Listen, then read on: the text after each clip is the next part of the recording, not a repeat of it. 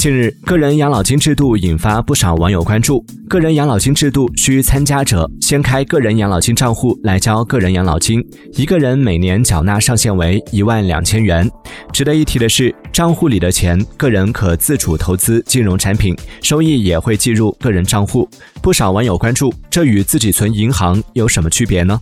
第一，它是专门给你养老的钱，退休后才能拿，只要你健康长寿。钱就会一直给你。第二，用来交个人养老金的钱会有税收优惠，会降低你的缴税额。第三，可投资产品是经国家筛选的成熟稳定、长期保值的产品，兼顾安全与收益。